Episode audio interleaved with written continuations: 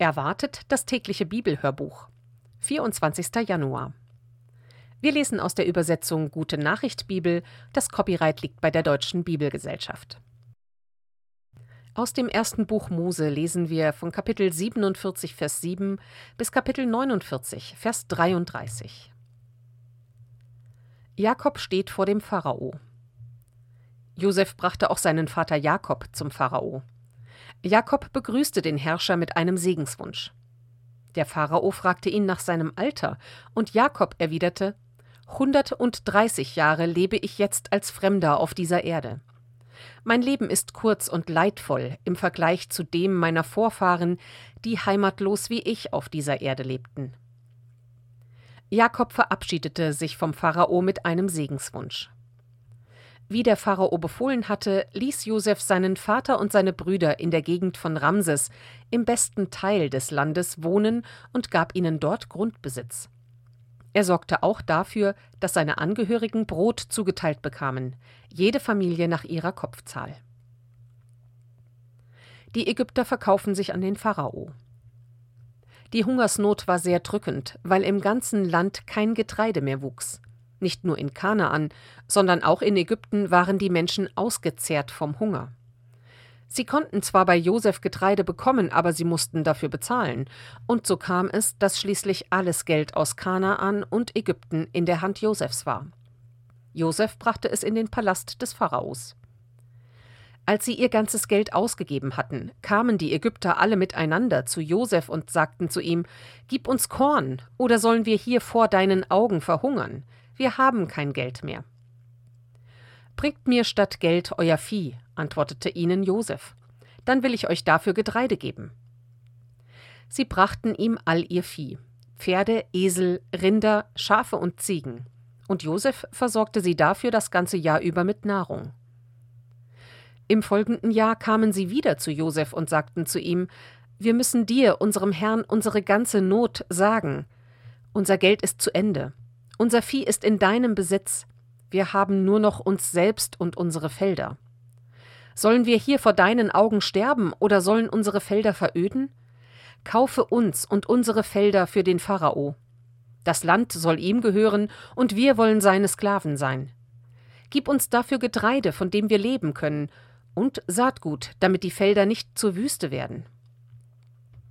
Weil die Hungersnot so groß war, musste jeder Ägypter seinen Grundbesitz verkaufen. Josef kaufte alles auf und machte das ganze Land zum Eigentum des Pharaos. Die Bewohner Ägyptens machte er zu dessen Sklaven. Nur die Priester mussten ihre Felder nicht verkaufen, weil sie von dem Einkommen leben konnten, das der Pharao für sie festgesetzt hatte. Josef sagte zu den Ägyptern: Ich habe heute euch und euer Land für den Pharao erworben. Lasst euch nun dafür Saatgut geben und sät es aus. Von der Ernte gehört der fünfte Teil dem Pharao, das übrige ist für euch und eure Familien. Ihr könnt davon leben und neues Saatgut zurücklegen. Sie sagten, Du rettest uns das Leben. Wenn du damit einverstanden bist, wollen wir gerne Sklaven des Pharaos sein. Josef legte gesetzlich fest, dass in ganz Ägypten der fünfte Teil jeder Ernte an den Pharao abzuliefern war. Dieses Gesetz gilt dort bis zum heutigen Tag. Nur der Grundbesitz der Priester wurde nicht Eigentum des Pharaos. Jakobs letzter Wille. Nun war also das Israelvolk nach Ägypten gekommen und lebte in der Provinz Goshen. Sie waren fruchtbar und vermehrten sich und wurden sehr zahlreich. Jakob lebte noch 17 Jahre in Ägypten und erreichte ein Alter von 147 Jahren. Als er sein Ende nahen fühlte, ließ er seinen Sohn Josef rufen und sagte zu ihm: wenn du gut zu mir sein willst, dann leg deine Hand zum Schwur zwischen meine Beine. Erweise mir Güte und Treue und begrabe mich nicht in Ägypten. Lass mich im Tod mit meinen Vorfahren vereint sein. Bringe mich von hier weg und begrabe mich dort, wo sie begraben sind. Josef versprach ihm: Ich werde deinen Wunsch erfüllen. Schwöre es mir, sagte Jakob. Und Josef schwor es ihm. Darauf verneigte sich Jakob anbetend auf seinem Bett. Jakob segnet vor seinem Ende die Söhne Josefs. Nach einiger Zeit erhielt Josef die Nachricht, dass sein Vater krank sei. Da nahm er seine beiden Söhne Manasse und Ephraim und machte sich auf den Weg. Als Jakob gesagt wurde, Dein Sohn Josef ist da, nahm er alle seine Kräfte zusammen und setzte sich im Bett auf. Er sagte zu Josef: Gott, der Gewaltige, erschien mir in Luz im Land Kanaan. Er segnete mich und sagte: Ich will dich fruchtbar machen und vermehren und dich zu einer ganzen Schar von Völkern machen. Und dieses Land will ich deinen Nachkommen für alle Zeiten zum Besitz geben. Das hat er mir zugesagt. Deine beiden Söhne Ephraim und Manasse aber, die dir hier in Ägypten geboren wurden, bevor ich ins Land kam, die nehme ich als meine eigenen Söhne an. Sie sollen mir genauso viel gelten wie Ruben und Simeon. Deine späteren Söhne und ihre Nachkommen sollen als deine Nachkommenschaft gelten. Doch bekommen sie ihren Anteil am Landbesitz im Gebiet ihrer älteren Brüder. Ich tue das deiner Mutter Rahel zuliebe. Sie starb, als ich aus Mesopotamien ins Land Kanaan zurückkam, kurz vor der Stadt Ephrata, und ich begrub sie dort am Wegrand. Ephrata heißt jetzt Bethlehem. Jakobs Blick fiel auf Manasse und Ephraim, die Söhne Josefs. Wen bringst du da mit? fragte er Josef. Seine Augen waren altersschwach geworden und er konnte nicht mehr deutlich sehen. Es sind die Söhne, die Gott mir hier in Ägypten geschenkt hat, erwiderte Josef. Bring sie her, sagte Jakob, ich will sie segnen. Jakob zog sie an sich, umarmte und küsste sie. Er sagte zu Josef, ich hätte nie geglaubt, dich wiederzusehen, und jetzt lässt Gott mich sogar noch deine Kinder sehen. Josef nahm die beiden von Jakobs Knien und beugte sich vor seinen Vater bis zur Erde. Dann nahm er Ephraim an die rechte Hand, so dass er von Jakob aus gesehen links stand, und an seine linke Hand nahm er Manasse. So brachte er sie zu seinem Vater. Jakob aber kreuzte seine Hände und legte die rechte auf den Kopf des jüngeren Bruders Ephraim und die linke auf den Kopf Manasses, obwohl Manasse der Erstgeborene war. Dann segnete er die Söhne Josefs und sagte: Ich bete zu dem Gott, nach dessen Willen meine Väter Abraham und Isaak sich stets gerichtet haben. Ich bete zu dem Gott, der mich wie ein Hirt mein Leben lang geführt und beschützt hat. Ich bete zu dem Gott, der in aller Not zur Stelle war und mich gerettet hat. Er segne diese Kinder, damit mein Name und der meiner Väter Abraham und Isaak in ihnen und ihren Nachkommen fortlebe.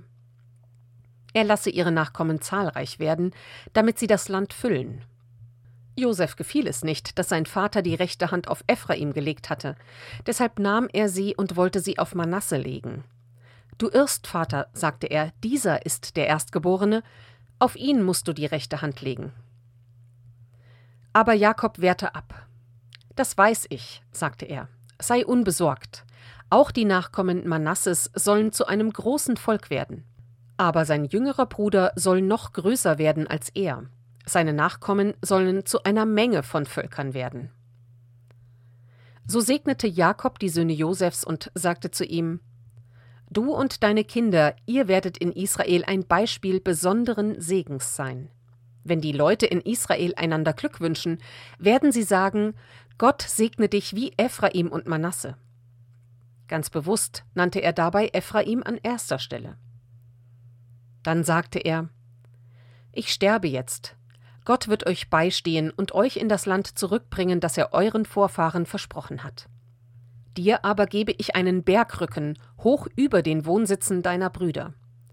Ich habe ihn den Amoritern mit Schwert und Bogen weggenommen. Jakob schaut in die Zukunft der zwölf Stämme Israels. Jakob rief alle seine Söhne zu sich und sagte zu ihnen: Kommt her, ich will euch wissen lassen, wie es euren Nachkommen ergehen wird. Kommt und hört, meine Söhne, was euer Vater Israel euch zu sagen hat. Du, Ruben, bist mein Erstgeborener, das Zeugnis meiner besten Kraft, weil ich dich als den Ersten zeugte. Du bist der Erste auch an Macht und Hoheit. Und doch kannst du nicht Erster bleiben, denn zügellos wie wilde Fluten bist du einst auf mein Bett gestiegen und hast dich dadurch selbst geschändet.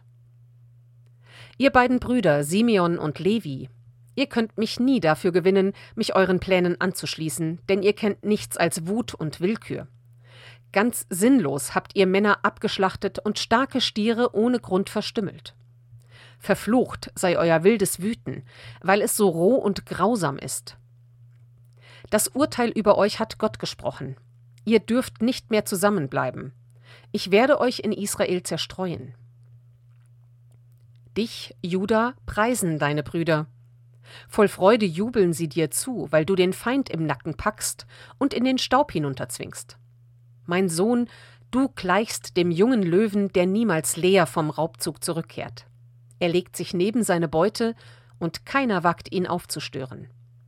Nur dir gehören Thron und Zepter. Dein Stamm wird stets den König stellen, bis Shiloh kommt, der große Herrscher, dem alle Völker dienen sollen. Ja, Judah lebt im Überfluss. Ganz achtlos bindet er sein Reittier am allerbesten Weinstock fest und wäscht im Traubenblut den Mantel. Der Wein macht seine Augen funkeln und die Milch die Zähne blendend weiß.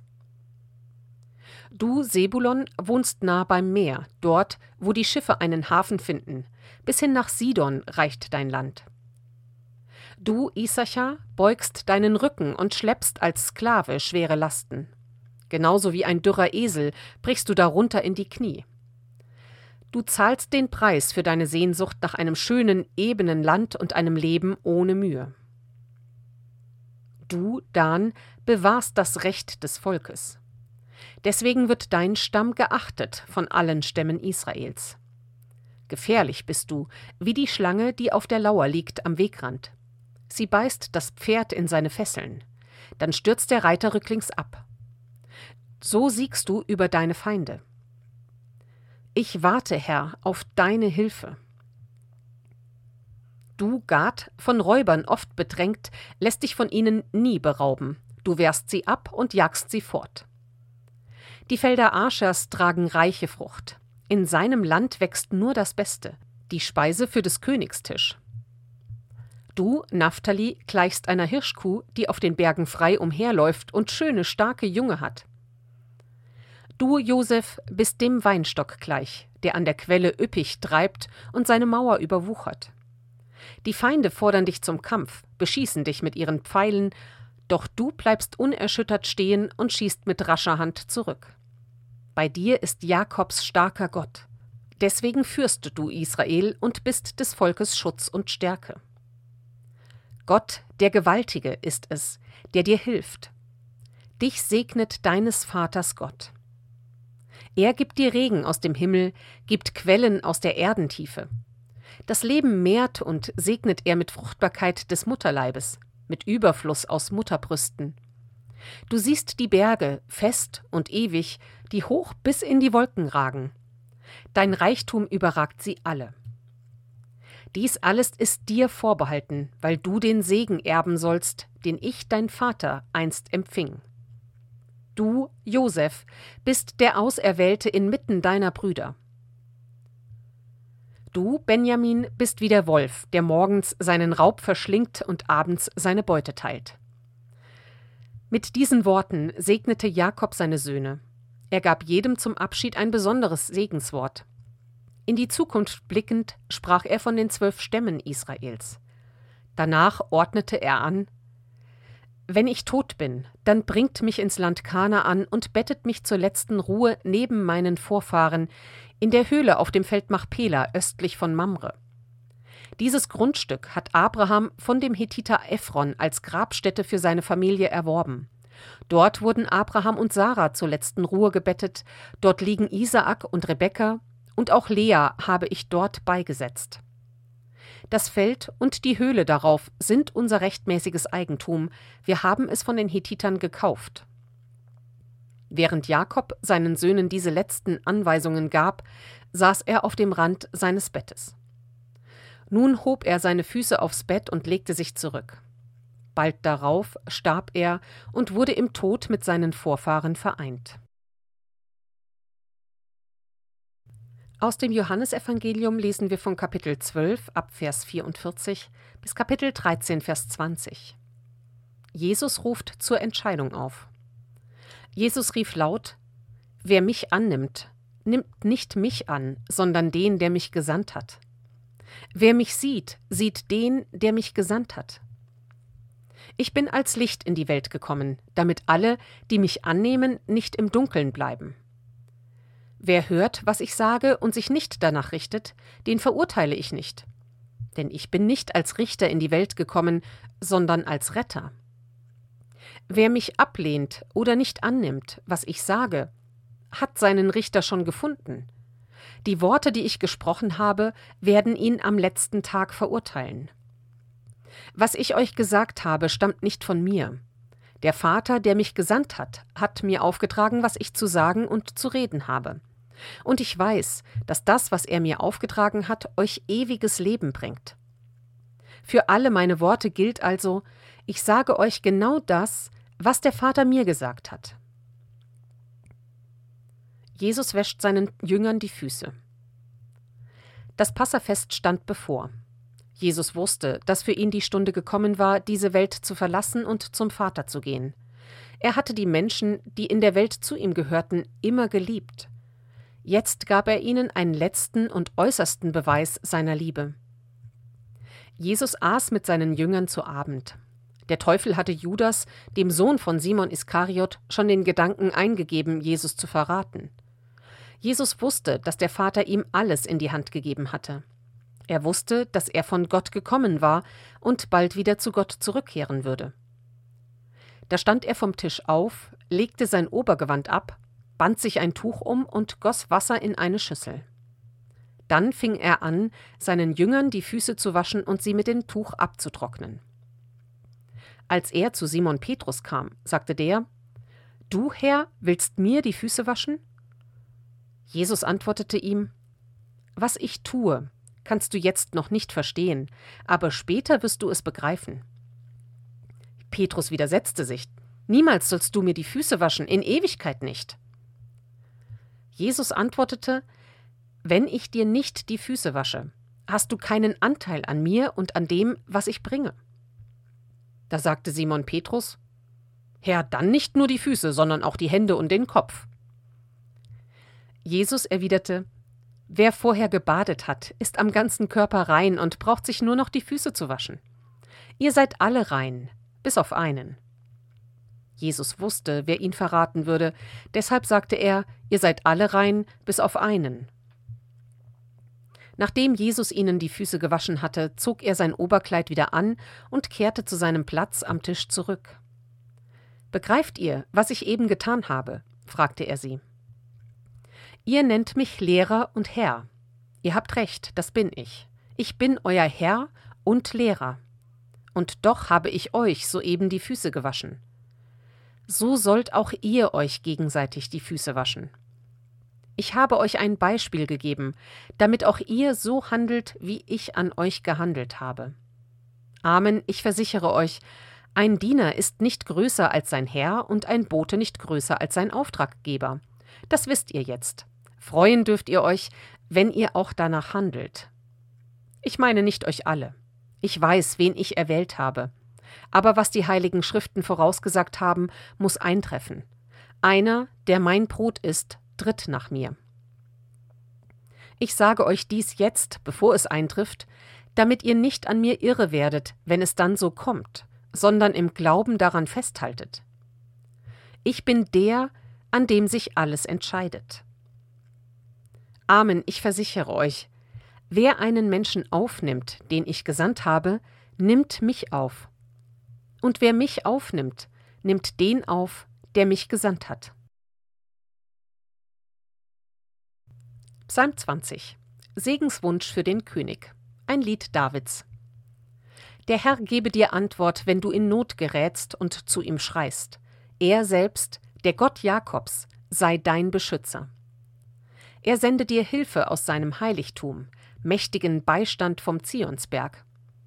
Er nehme deine Opfergaben gnädig an und freue sich über deine Brandopfer. Er erfülle die Wünsche deines Herzens und lasse alle deine Pläne gelingen.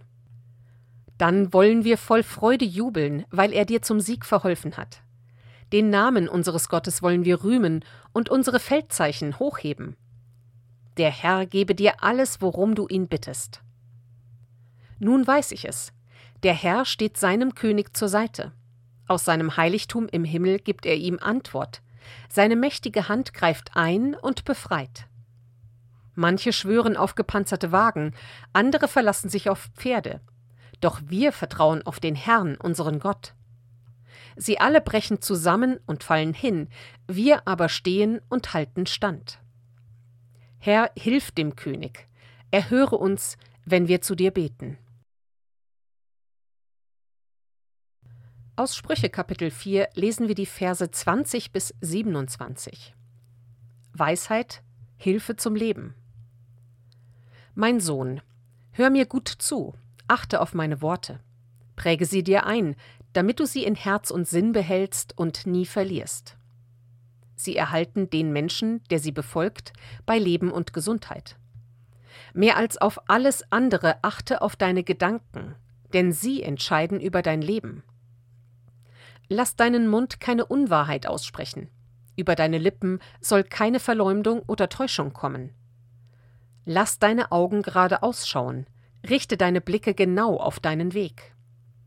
Überlege, was du tun willst, und dann tu es entschlossen.